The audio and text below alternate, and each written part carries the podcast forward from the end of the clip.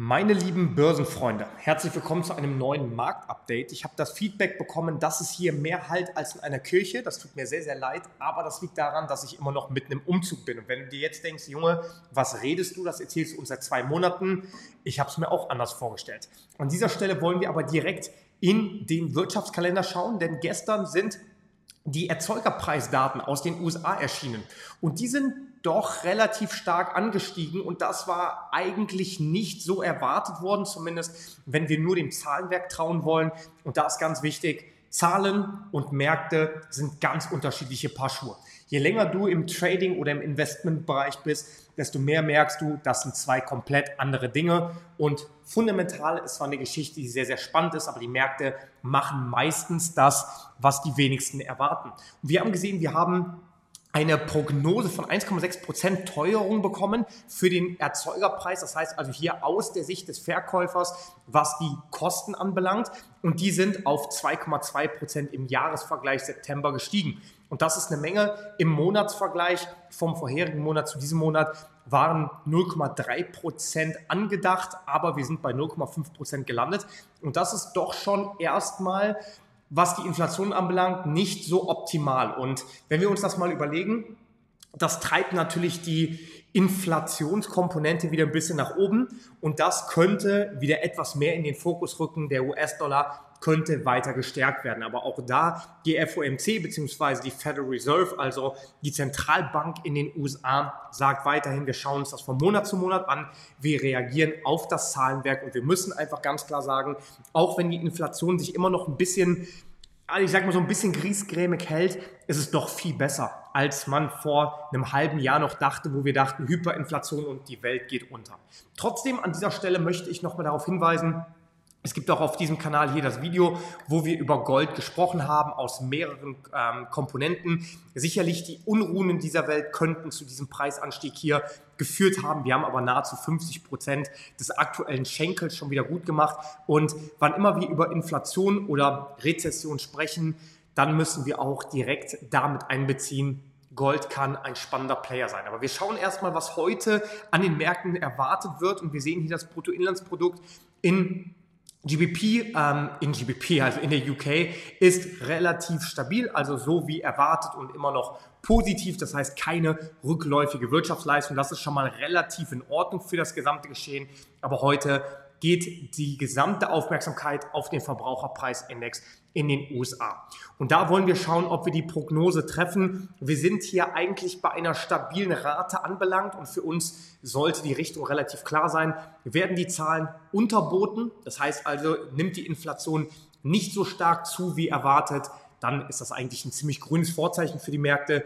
Andersherum, wenn wir höhere Zahlen in der Lesung bekommen, dann ist das eher schlecht, weil dann die Inflation weiter angestiegen ist. Das könnte den US-Dollar etwas weiter nach oben bringen, die Märkte dann aber erstmal auch wieder nach unten. Und so springen wir in die Märkte und wenn wir gerade bei Gold sind, dann sollten wir vielleicht auch dabei bleiben. Wir haben hier eine sehr, sehr schöne Erholung bekommen. Ich würde nicht von einer Rallye sprechen. Ja, es ist hier keine Erholungsrallye, aber wir sehen, dass dieser Aufwärtstrend definitiv intakt ist und auf Monatsbasis sind wir immer noch hier im oberen Drittel was für uns einfach sehr, sehr schön auch bezeich, äh, zeigt, also fast im oberen Drittel, was für uns sehr schön zeigt, Gold ist noch da.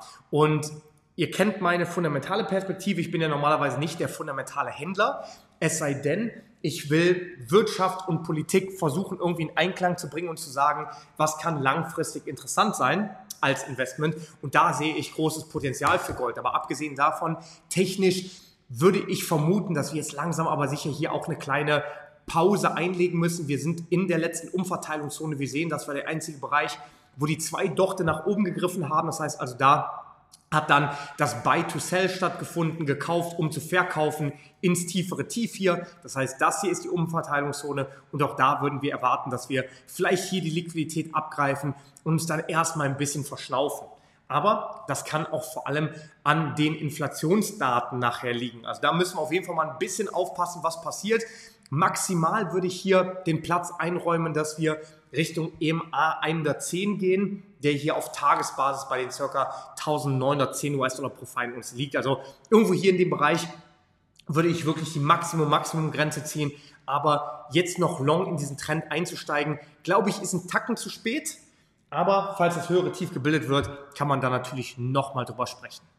Wie sieht es mit den Märkten aus? Wir haben darüber gesprochen, die Wahrscheinlichkeit, dass sich das Ding hier langsam aber sicher nach oben fortsetzt, die war groß und die hat sich jetzt auch gezeigt. Wir sind noch nicht ganz an diesem Zielbereich bei den 15.600 Punkten. Ein bisschen Platz nach oben ist noch, würde aber auch hier definitiv mehr die, die Chance offen lassen, dass sich das Ding weiter nach oben bewegt. Aber auch da, wir müssen einfach mal schauen, was die Inflationsdaten liefern, weil der Markt eigentlich immer so die Ergebnisse einspeist und dann schaut, stimmt das mit der Prognose oder mit der Perspektive überein?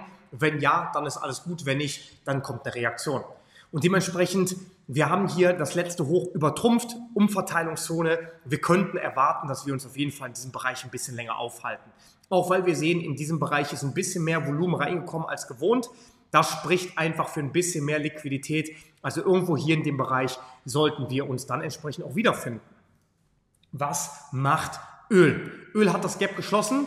Gap ist halt, ne, weil es übers Wochenende entstanden ist, hat das Gap geschlossen. Wir müssen schauen. Also Erdgas ist ja schon wieder deutlich angestiegen.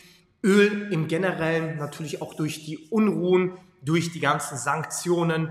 Schwierige Geschichte. Der Markt stoppt zumindest aktuell, aber das ist hier weiter ein Aufwärtstrend. Also auch hier würde ich nicht davon ausgehen, nur weil wir jetzt hier einen schönen, eine schöne Umkehr nach unten gezeigt haben und knapp 10% schon wieder verloren haben. Ich würde jetzt nicht unbedingt davon ausgehen, dass sich der Markt sofort weiter nach unten bewegt, sondern ganz im Gegenteil.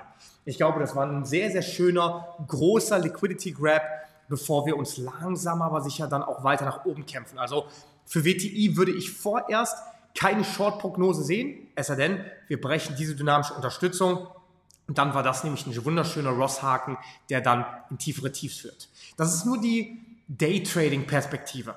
Für die Wochen- oder für die langfristige Perspektive würde ich eher sehen, dass das Ding hier nach einem Retest weiter nach unten fällt. Und ich glaube, dass Öl langsam, langsam, aber sicher etwas günstiger gehandelt werden kann.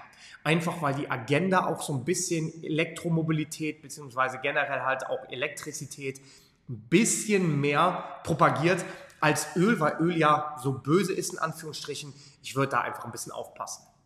Was macht der DXY? Der DXY, der bewegt sich ziemlich ähnlich zu WTI. Da haben wir auch wieder die Korrelation. Da müssen wir auf Monatsbasis springen. Da haben wir hier diesen Liquiditätsübergriff und bisher läuft es tatsächlich genau, wie wir es erwartet haben im zweiten Versuch. Ich will mich jetzt nicht hier rüben und sagen, oh, wir haben es genauso gesehen.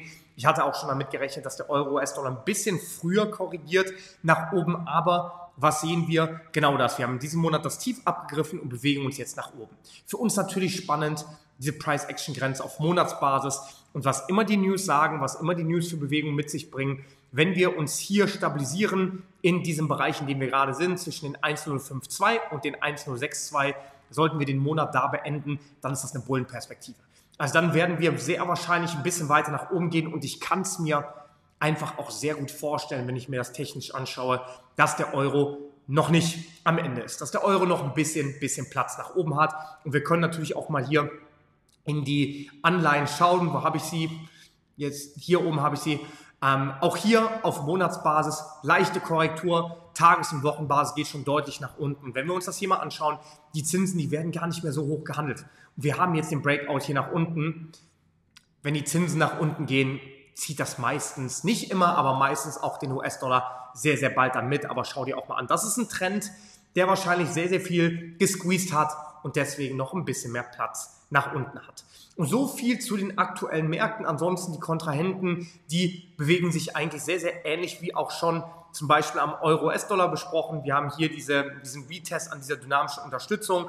Jetzt gerade versuchter Freiheitsschlag und solange wir nicht unterhalb dieser Unterstützung hier wieder reinragen, sondern uns hier irgendwo wiederfinden und die Rejection bekommen, dann würde ich auch sagen, hat auch der US-Dollar sein Potenzial, Entschuldigung, der australische Dollar sein, sein Potenzial nach oben, der New Zealand-Dollar hat noch gewisses Potenzial nach oben. Wir schauen auf jeden Fall gleich mal auf die Inflationsdaten. Und das war es dann wieder aus der aktuellen Kirche. Ich wünsche dir einen wunderschönen Start in den Tag. Wir hören uns später. Dein Dominik von der Wall Street Story. Ciao, ciao.